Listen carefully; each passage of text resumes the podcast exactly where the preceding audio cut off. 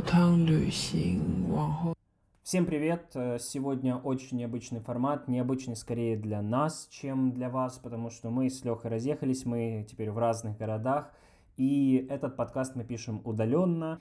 Сегодня мы будем говорить о абьюзе, о деструктивных отношениях. Э, Как вы помните, у нас уже было три подкаста об отношениях в целом, о нормальных отношениях. И сегодня хотелось бы затронуть такую важную тему в современности, как э, деструктивные отношения. Э, Я надеюсь, э, я надеюсь, что среди вас сейчас нет тех, кто находится в деструктивных отношениях, но я думаю, кто-то, да, сталкивался с этим за свою жизнь, возможно, столкнется, и чтобы быть вооруженными, и, возможно, если вы не осознаете, что вы сейчас в деструктивных отношениях, мы попытаемся донести эту информацию максимально подробно для вас и рассказать, что это, как с этим бороться и надо ли с этим бороться. Ну, как раз эта тема, она очень актуальная в современном мире, потому что очень много э, сейчас встречается отношений, э, в которых один из индивидуумов явно страдает. Это может быть как и девушка, так и парень, поэтому сложность этих взаимоотношений, сложность, скажем так, диагностировать именно эти неадекватные взаимоотношения, она очень велика, потому что э, многие соглашаются с этой ролью э, какого-то вот слабейшего в отношениях, а многие никак не противостоят этому, они полностью подчинены э, своему партнеру, и вследствие этого приводит это к деструктивному такому именно ядру личности. То есть человек в этих отношениях теряет самого себя. Это то, как раз о чем мы говорили в предыдущих подкастах, что в отношениях люди должны развиваться параллельно. Если же мы какие-то созависимые отношения разбираем или абьюзерские, то, конечно, тут ни о каком развитии индивида, хотя бы одного, а в худшем случае и двоих, просто не бывает, не существует. Поэтому эта тема достаточно остро стоит в нашем обществе, а, потому что, скажем так, в круге общения моем есть такие люди, которые от этого страдают. И самая большая проблема — это нехватка осознания того, что все-таки эти отношения их никуда не приведут. Так, давай для начала, наверное, определимся, что мы вообще подразумеваем под деструктивными отношениями. Вот ты, напо- э, ты уже упоминал абьюз, как вид от таких отношений, созависимые отношения. Что мы еще можем туда включить и что в целом такое э, деструктивные отношения? Это то, что называется вот в английском варианте я видел агрессия в отношениях э, или что это конкретно, что мы с тобой имеем в виду? Ну, скажем так, э, все отношения, в которых нарушена та самая гармония, мы можем называть деструктивными. Какие, скажем так, подвиды туда относятся? Ну вот конкретно те, о которых мы сегодня будем говорить, я уже а, упоминал. Это абьюзивные отношения и это э, отношения в свете созависимости. Э, туда относятся еще очень много всяких подвидов, которые, скажем так, э, вообще эта тема, она только набирает популярность и набирает такие вот э, в плане научности э, исследований, изучается, поэтому вот таких каких-то масштабных исследований еще не проводилось. Но из того, что мы можем наблюдать, вот эта дисгармонизация, которая происходит в отношениях, когда она рано или поздно приводит к тому, что люди все-таки расстаются. Когда люди уже расстались, они э, сталкиваются с огромным количеством психологических проблем, потому что, в принципе, в этих отношениях, хоть эти проблемы были все же точно так же декомпенсированы, но они не ощущались. Когда человек встречается со своим одиночеством, то получается такая проблема, что все психологические сложности, они выходят а, на поверхность, и они стают явными. И вследствие этого человеку просто банально сложно завязать новые отношения на вот этом горьком предыдущем опыте. Он может считать себя неполноценным, недостойным, э, вообще человек, который не заслуживает даже попытки на построение каких-то нормальных отношений. Зачастую он себя обвиняет в расколе тех отношений, которые были, потому что как бы он то чувствовал себя, можно сказать, отчасти комфортно. И с другой стороны, человек, который вносил эту деструктивную ноту в отношениях, в следующих отношениях он будет делать то же самое. И искать себе заведомо человека, который будет соглашаться вступать в эти деструктивные отношения. Поэтому вот что для одного индивида, что для второго индивида, это будет весьма проблематично построить какие-то более-менее адекватные отношения. Ну и вследствие того, конечно же, э, семья строится для того, чтобы завести детей и передать им какие-то свои знания, свой опыт. И таким детям обязательно передастся тот самый негативный опыт, который есть. А что по поводу абьюзера в этих отношениях? То есть почему вообще происходит абьюз? Он происходит сознательно, несознательно, и или, возможно, есть вот разные виды абьюза, вот как я сказал, сознательный, несознательный. И почему вообще люди становятся абьюзерами? Какие предпосылки к этому есть? Что-то в нашем детстве, какие-то травмирующие факторы в жизни ранее? Почему человек становится абьюзером? Ну, давай начнем с того, что абьюзер, он никогда не признает того, кем он является на самом деле. Э, и он не понимает, зачастую того, что он является абьюзером, что он использует свою вторую половинку в каких-то своих целях. Но также в это же время у него нет такого коварного плана, э, чтобы это все реализовывать, то есть чтобы давить, подавлять, доминировать в отношениях вот именно в таком плане негативном. Поэтому мы должны понимать персону, которая является абьюзером. А почему вообще абьюзеры с одних отношений легко вступают в другие отношения и так далее? У абьюзеров очень острая нехватка любви была в детстве. И эта острая нехватка любви, он ее пытается компенсировать в э, теперешний момент, во взрослой, зрелой жизни. Как он это делает? У него происходит такой механизм, что он очень сильно влюбляется в другого человека – то есть эта влюбленность настолько сильная, что на тех там месяц, три месяца, две недели, сколько эта влюбленность длится, он для своей второй половинки делает максимум. Он ее добивается, он такой весь активный, он хороший, он показывает все свои положительные черты характера, он самый лучший, самый обаятельный, поэтому заполучив свой объект любви, ну, для него это не составляет особых сложностей и трудностей. Но когда он его заполучает, он тут же теряет полностью к этому интерес. И вот, вот этот перелом, который происходит, он, это огромная такая э, психологический парадокс э, возникает. В каком плане? Он столько сил потратил, он столько пытался, он добивался, а тут бац, ему неинтересно. И он до конца не понимает, нужно ли ему продолжать эти отношения или нет. И он начинает выстраивать эти, эти отношения по такой инерции. То есть он движется дальше, то есть он заложил этот фундамент и дальше выстраивает эти стены, но не испытывая уже тех самых искренних чувств.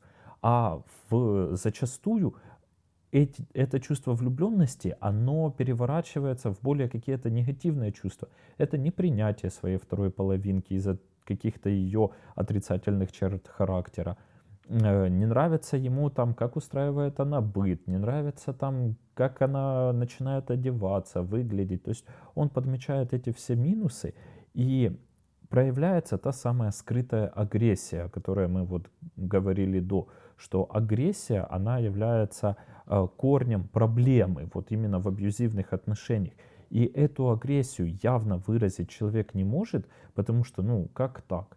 Э, без каких-то на то причин. Э, поэтому она переходит в такой более латентный вид и плавно-плавно уничтожает и отношения, и противоположную половинку этих отношений. И это все приводит к тому, э, что эти отношения, они идут на вред обоим. Поэтому что происходит невыраженность вот этих всех негативных эмоций у самого абьюзера, что у так называемой его жертвы э, происходит внутренняя деструкция и внутренний конфликт. Как он такой классный парень был, или там она такая хорошая девчонка была в начале отношений, а сейчас может, я что-то делаю не так? И, конечно, эти идеи, они приводят к тому, что человек начинает копаться в себе, находит если ты ищешь, ты всегда найдешь и находит эти какие-то сложности и проблемы. И это все приводит к тому, что эти отношения, они катятся в так называемый тупик. И вот этот тупик, из него исходы могут быть кардинально разные. Но мы не будем забегать так э, далеко и глубоко. Что касается второй части твоего вопроса, есть так называемые предпосылки, э, которые есть в, ну, и в обществе отчасти, и вообще у каждого индивида лично, э, предпосылки к тому, чтобы стать абьюзером. И одна, э, что касается нашего общества, это так называемая предпосылка доминация по половому признаку. То есть я мужик, я там могу и налево сходить, потому что мне положено. Я могу там с мужиками в баню пойти попариться, потому что мне положено.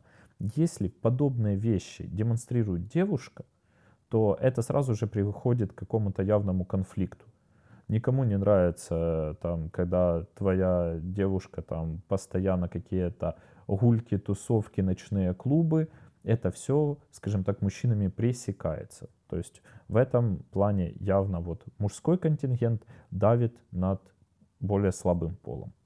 Ну, то есть это, э, то есть получается, это то, о чем мы говорили, когда мы друг друга душим в отношениях, то есть это тоже как бы форма абьюза, когда ты начинаешь человеку, человека ограничивать в его возможностях, правильно?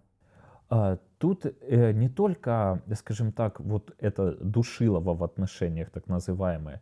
Тут, в принципе, то, что я мужик, я все могу, ты женщина, типа, иди на кухню. Вот, такое, типа, формирование психики в нашем обществе, оно приводит к тому, что э, среди абьюзеров большее количество мужчин. А следующие предпосылки, о которых я хотел сказать, это как раз доминация по социальному признаку. То есть насколько высоко ты в социальной иерархии стоишь.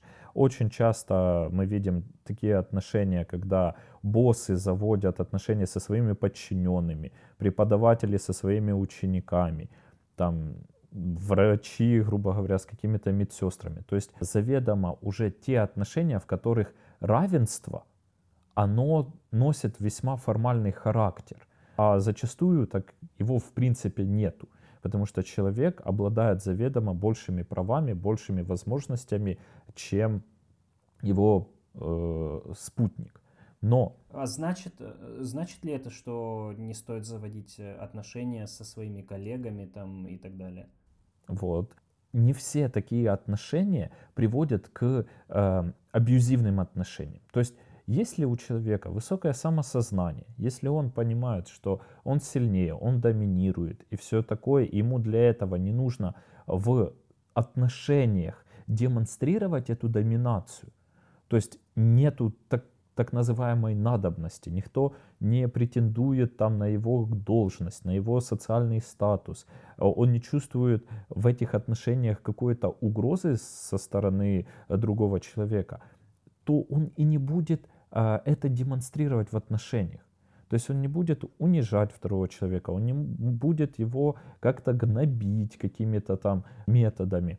Вот как раз следующий пункт, э, который о предпосылках, это также ответ на твой вопрос. У абьюзеров очень высокая степень склонности к агрессии.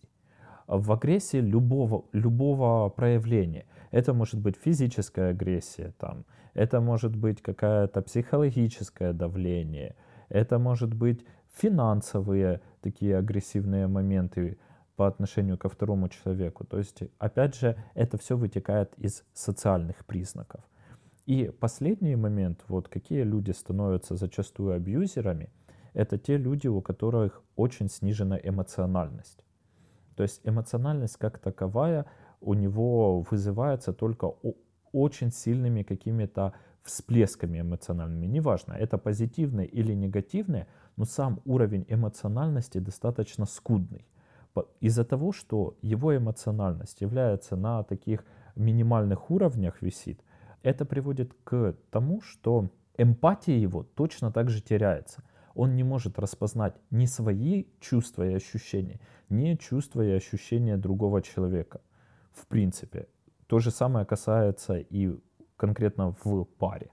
Поэтому, не понимая этих э, таких вот нюансов, человек на это даже не обращает внимания. Вследствие этого, конечно же, куча обид, куча недопонимания, которые приводят к повышению агрессивных настроев и приводят к таким деструктивным абьюзерским отношениям. А, я, кстати, знаешь, когда готовился к этому подкасту, то я наткнулся на очень хорошую фразу, что э, вот эти абью- признаки абьюзера, они всегда были в человеке, с которым ты начинал отношения, просто ты их игнори- игнорировал, они тобой игнорировались. Это получается действительно так. То есть мы, в принципе, можем распознать абьюзера заранее. Вот так бы жестко я бы не говорил. Почему не говорил? Потому что есть еще такой вот нюанс, о котором я не упомянул, что абьюзер в одних отношениях, он полностью раскрывал вот эти свои потенциалы абьюзивные, которые у него там заложены э, с детства или с предыдущих отношений. Но вступая в новые отношения, вступая с индивидом более психологически зрелым, эмоционально устойчивым, выстраивая новую этику и культуру своих отношений вот в паре, вот этот здоровый человек, он может, скажем так, подавлять вот эти абьюзерские настрои человека. И это приводит к тому, что вот привычка теряется вот абьюза как такового. Она может проявляться в каких-то э, изолированных вещах, но она не влияет так деструктивно на общий процесс формирования э, этой пары как таковой. Вследствие этого выстраиваются вполне адекватные здоровые отношения, в которых присутствует гармония, ну и, конечно, присутствуют какие-то ссоры, скандалы, но для отношений это нормально. Поэтому вот к чему это все ведет? Ну, подытожим, скажем так. Абьюзер в одних отношениях может проявляться как абьюзер, в других отношениях он может вообще и, и признаков не подавать того, что он абьюзивный человек. То есть тут все-таки абьюз сам по себе, он зависит в равной степени как и от самого абьюзера, так и от его жертвы.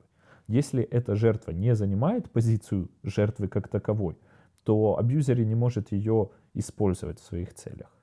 Еще хотел остановиться немного на типах, то есть ты, в принципе, так проговорил, э, но есть, ты упоминал скрытый абьюз, есть еще и явный абьюз. Э, в этом плане явный, ну то есть явный, я так понимаю, допустим, физическое насилие возможно. А что по поводу явного психологического абьюза? То есть это какие-то постоянные ссоры, явные унижения человека, то есть в этом плане? Это, скажем так, когда абьюзер пытается себя утвердить, свою какую-то позицию, себя в жизни, э, себя там как мужчину или как женщину утвердить с помощью своей второй половинки, унижая и возвышая тем самым себя. То есть вот это явный психологический абьюз как таковой. К психологическим абьюзам также относится и сверхконтроль в отношениях как таковой. То есть какая-то хроническая ревность, а, постоянное требование отчитываться, что ты делаешь, куда ты идешь, когда ты идешь. Это более скрытые, конечно, уже абьюзивные такие моменты. Очень часто вот эту ревность а, люди путают с заботой. То есть забота — это забота. Контроль над тобой — это, по сути, получение власти как таковой. Власти над другим человеком. Если ты властвуешь над другим человеком, это уже означает нездоровые отношения. Это уже не может быть здесь никакой гармонии. Это мне напоминает подкаст о нарциссизме, когда мы с тобой говорили, и э, газлайтинг, который мы упоминали в контексте нарциссизма. Э, то есть нарциссам свой, свойственен этот газла, газлайтинг. И в целом э, вот газлайтинг в отношениях. Почему он происходит? Это из-за того, что ты вступаешь в отношения с человеком с какими-то нарциссическими предрасположенностями, или газлайтинг также возможен и а тут не обязательно, чтобы это был нарцисс. Тут вообще не важно, кто использует этот инструмент газлайтинга. Проблема заключается, скорее всего, тут больше в жертве, что она позволяет себе это делать. То есть вот те личностные границы, которые каждый человек должен выстраивать, даже будучи в паре, будучи в отношениях, конечно, эти личностные границы расширяются на двоих, но э, все равно остается какое-то место для себя – вот человек, который, у которого нету этих границ, который полностью в этих отношениях растворяется, это и приводит к тому, что он подвергается всем видам насилия как такового, психологического, физического и другого. То есть человек не может от этого защититься. Вопрос совсем в другом. Зачем делает другой человек вот это насилие? Тут уже ответов много. И самоутверждение, раз. И попытка власти два. И какие-то свои психологические комплексы пытается скрыть за счет э, подавления другого человека там. Это три. Это вот явно видно вот в алкоголизированных семьях, когда муж алкоголик, он пытается доминировать и унижать всех, а чтобы его не трогали и не говорили, что он алкоголик. То есть вот такой скрытый свой потенциал, скажем так, выражает. А, еще по поводу типов, э, я вот встретил э, еще подразделение на две группы, проактивные и реактивные, э, проактивный и реактивный абьюз. Проактивный значит, что это спланированный, с какой-то определенной целью абьюз, и реактивный в ответ на там, угрозы, враждебность, злость и так далее. Ну, скажем, там, реактивный абьюз я для себя понимаю, почему он происходит. А что и вообще э, реактивный абьюз это получается какая-то форма созависимых отношений или нет? То есть получается вы абьюзите друг друга и из-за этого э, напряжение нарастает и, собственно говоря, сам абьюз становится все жестче и жестче. Или как это? Ну, если честно, я вот э, с такой классификацией не встречался, и мне как-то даже сложно пока что представить, вот в, в каких э, ситуациях что чем является. Поэтому это, наверное, какие-то вот как раз из тех исследований, которые только появляются в нашем обороте, э, и новые какие-то подвиды, новое деление, ну, и это рано или поздно приведет к поиску новых подходов терапии этих проблем, зная вот более такое четкое, пристальное разделение на такие подвиды. Окей. Okay. Хорошо, а, мы уже поговорили об абьюзере, о личности абьюзера. Давай немного раскроем личность жертвы. Вообще вот этот комплекс жертвы, откуда он берется и ну, откуда вообще зарождается желание быть жертвой несознательное? Ну, жертва как таковое, это все-таки социальная роль. И эта социальная роль жертвы, она во многом удобна э, человеку, который ее пропагандирует. Почему удобно? Он заведомо выставляет себя как человека, который слабее. То есть, если ты слабее, то, ну, если ты слабый, то и общество, и твое окружение, оно не ждет от тебя чего-то сверхъестественного. Вследствие этого ты можешь э, избегать принятия каких-то важных решений, ты избегаешь какого-то управления собственной жизнью, ты просто плывешь по течению. То есть жертва — это достаточно удобная позиция для некоторых людей, которые боятся брать на себя какую-либо ответственность за то или иное. Поэтому вот они, скажем так, полностью пассивны в своих проявлениях и желаниях. И второй момент, они сами в себе очень сомневаются, они в себе очень неуверены, и поэтому позиция жертвы как таковая, она для них весьма комфортная и приемлемая, и они в этом не видят никакой проблемы, никакой сложности. Но на самом деле проблемы то никакой и нету. Если это человек с ролью жертвы попадет в отношения, в которых другой будет полноценно компенсировать, а вот если девушка с позиции жертвы попадает в отношения, в которых она за парнем чувствует себя как за каменной стеной, при этом выполняя, скажем так, какой-то там фронт работы, который э, парень не может или не хочет делать, то такие отношения будут вполне хорошие и гармоничные. Это не гарантирует того, что э, эти отношения рано или поздно приведут к какому-то деструктивному финалу.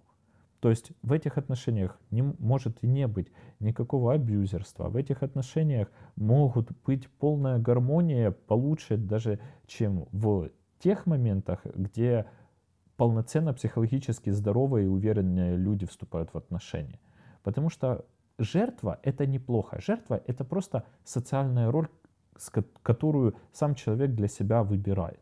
Как можно вообще понять, что ты сейчас находишься в деструктивных отношениях? Есть какие-то, какой-то перечень признаков, по которым человек может для себя вот осознать, что он сейчас под действием абьюзера? Угу. Конечно. И вот этот признак так называемых деструктивных отношений, их огромное количество. Мы сейчас обсудим, наверное, такие самые основные. Я, когда готовился к подкасту, я выписал для себя больше 25 этих признаков, но останавливаться на каждом подробно мы не будем, так бегло пробежим по самым основным. Вот тут мы уже сказали, что вы согласны с ролью жертвы, и она как бы вас устраивает. Вот. Есть, если вы осознаете, что вы жертва в этих отношениях, и полностью это реализуется, то, что вы жертва, но вы при этом чувствуете себя дискомфортно, то, скорее всего, вас используют. То есть вы находите, ваш партнер пользуется вашим таким положением. Очень важный момент – это когда происходит в отношениях так называемое неравенство. То есть партнеру можно больше, чем вам. То есть это какая-то финансовая свобода, то есть он может тратить деньги туда, куда хочет, потому что якобы он так зарабатывает. Это вопросы э, свободы по типу там встречи с друзьями, какого-то личностного развития, каких-то путешествий по отдельности, чрезвычайный контроль, то есть ревность, отчеты, вот эти все проблемы. А следующий момент чтобы осознать, а, что вы находитесь в э, абьюзивных отношениях, обратите внимание на так называемый эмоциональный шантаж. В чем он проявляется? Человек часто обижается на вас, когда вы не хотите выполнять ту или иную его там просьбу, поручение какое-то. Он использует, он заставляет вас чувствовать негативные эмоции. То есть, если ты этого не сделаешь, то я поступлю так-то и так-то. То есть это какие-то угрозы, попытки постоянно доминировать над человеком. Финансовый шантаж. Ну, в принципе, тоже обо всем об этом. А, обесценивание и игнорирование человека. Это э, даже если это реализуется через так называемые скрытые комплименты по типу с твоими мозгами не на такой работе нужно работать. То есть ты бы мог добиться намного большего. То есть это тоже вот именно является эмоциональным таким давлением на человека. Очень важный момент, который многие на этом зацикливаются и многие обращают на это внимание, а, но попадают, скажем так, в такую спираль, это эмоциональные качели. Почему я говорю спираль? Потому что с каждым новым витком отношения стают хуже. И как это происходит? Допустим, человек встает утром, и там у вас происходит ссора. И в этой ссоре он наговорил вам тысячу нелестных слов, а еще, чтобы самоутвердиться, в конце э, применил какое-то физическое насилие, и вы разошлись. Ну там, он хлопнул дверью и ушел. А вечером он приходит, приносит огромный букет цветов, ползет к вам на коленях и говорит, как я вас люблю, как я был неправ и все такое. И вот, вот этот подарок, вот этот жест, типа такой широкий, жертвой, он признается как э, в два раза что-то больше и сильнее, он же так меня любит, он так меня ценит, я его прощаю. И с каждым, с каждой новым вот этим витком ситуация усугубляется. То есть то насилие больше становится, эмоциональное давление оказывается еще больше.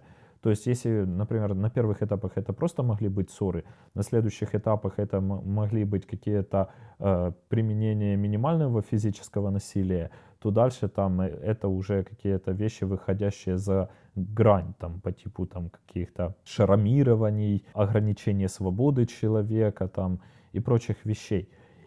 И это все спускается вот на то самое дно, когда человек полностью теряет самого себя и он своего партнера из так называемой любви, он переходит в режим страха. Он постоянно его боится, он не знает, чего от него ожидать.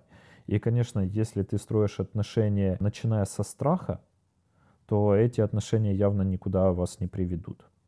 Также очень вот э, многое говорят за пассивную агрессию. А, тут нужно уточнить один момент.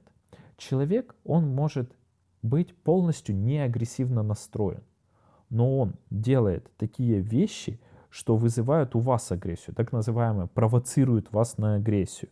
Он для того, чтобы создать скандал и по итогу этого скандала сказать, не, ну ты вообще истеричка там, или ты какая-то глупая, ты ничего не понимаешь, ты все не так поняла, ты меня не чувствуешь. И это один из элементов того самого газлайтинга, о котором мы уже упоминали.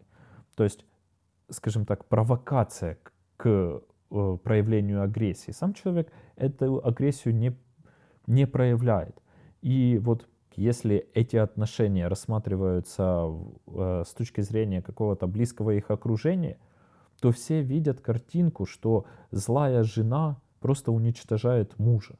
А то, что муж ее к этому подталкивает, то есть он делает все для того, чтобы она взрывалась и выплескивала эту свою агрессию вот в таком явном виде. Об этом никто не задумывается. Я еще читал, знаешь, что одним из признаков является, когда человек начинает думать, что ну у других же вроде бы хуже, типа у нас все плохо, но вот не настолько плохо, как у других. Начинается вот сравнение отношений своих и отношений других людей. И вот ты себя начинаешь тешить мыслью о том, что ну вроде все не так плохо, а может быть станет лучше. Вот мы это пере, переживем этот этап в отношениях, а этап длится там уже год или годы.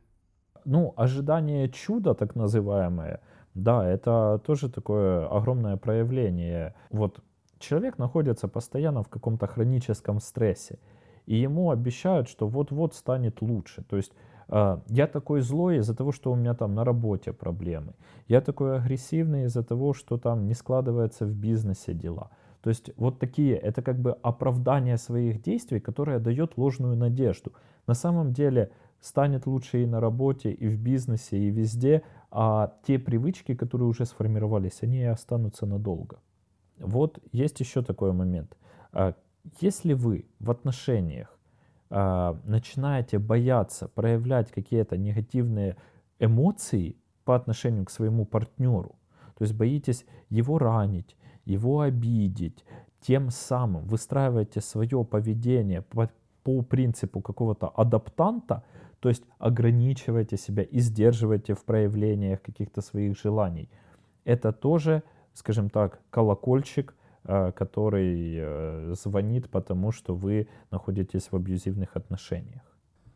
То есть вообще, насколько я понял, э, ждать того, что абьюзер изменится в этих отношениях, не приходится. И если ты уже осознаешь, что ты абьюзер, то ты уже осознаешь, что ты живешь с абьюзером, то эти отношения надо разрывать или над ними можно там поработать, там семейный психолог и так далее и все получится? Или вот абьюзивные отношения, это уже крест на них можно ставить?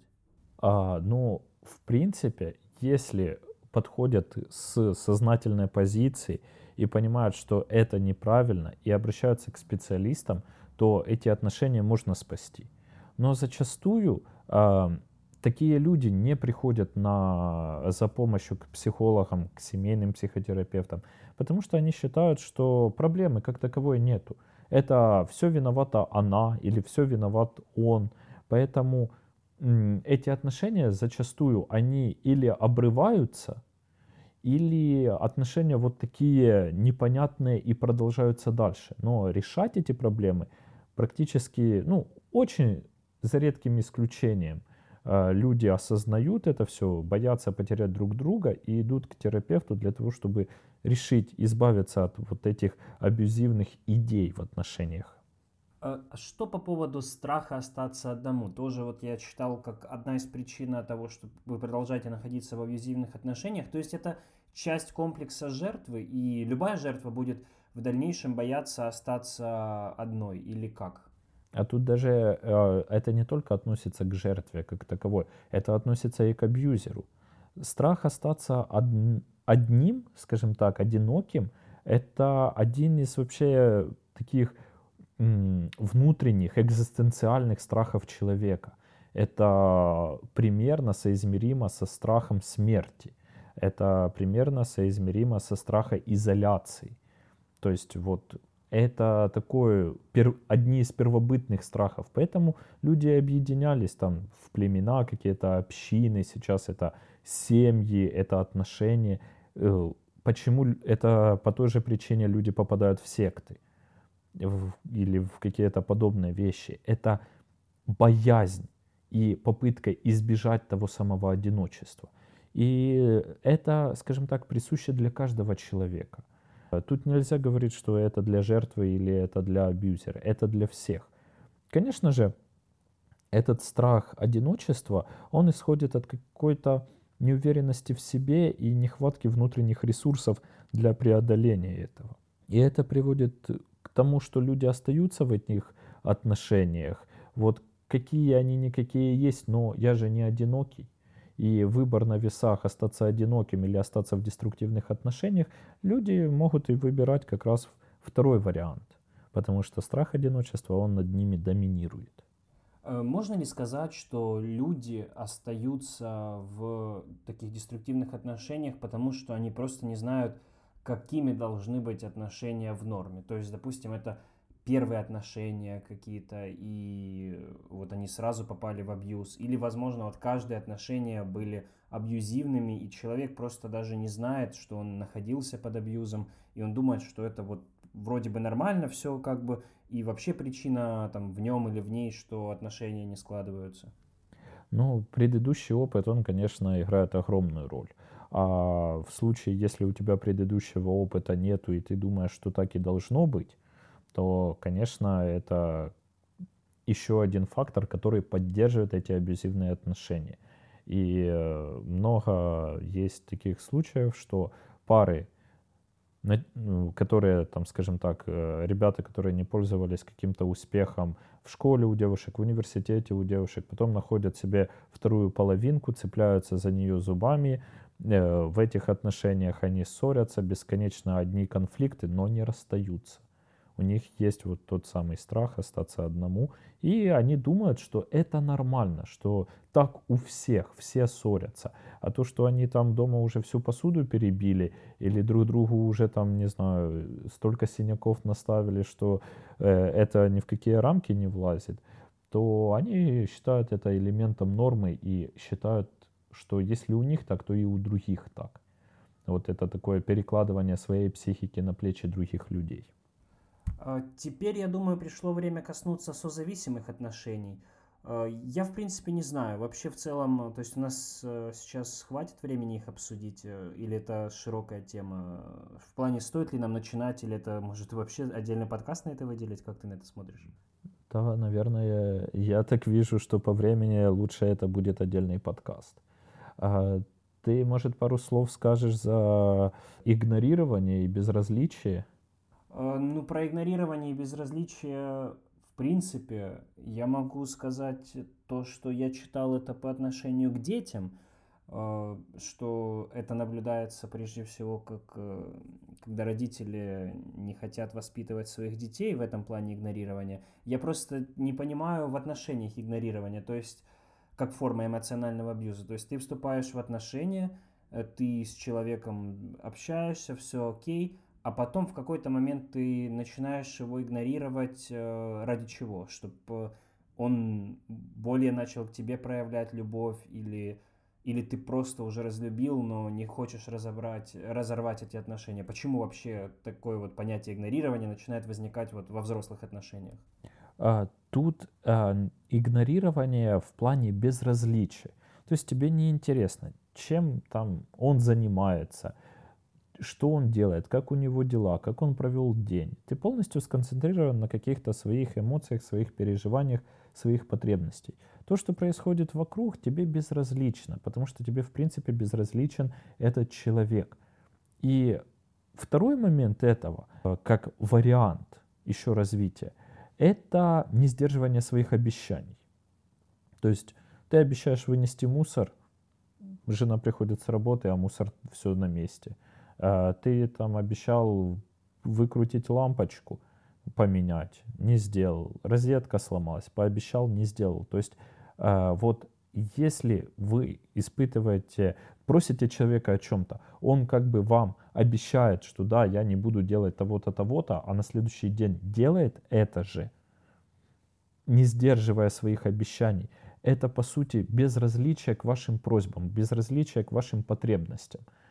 И это, конечно же, не может положительно сказываться на отношениях. То есть игнорирование как таковое — это один, наверное, из самых таких неприятных и жестких а, моментов, которые сеют сомнения во второй половинке. Что как так? Почему мой партнер не может делать это для меня? Почему я его упрашиваю, он все равно этого не выполняет? Наверное, я не такая. Наверное, не могу там всецело обеспечить его потребности. Мне надо меняться, мне надо что-то думать, что-то делать. А почему вообще это игнорирование, игнорирование возникает? На, на какой почве? Ну, опять же, а, человек, вот э, как я вначале рассказал, он влюбился, он добился, ему перестало быть интересно.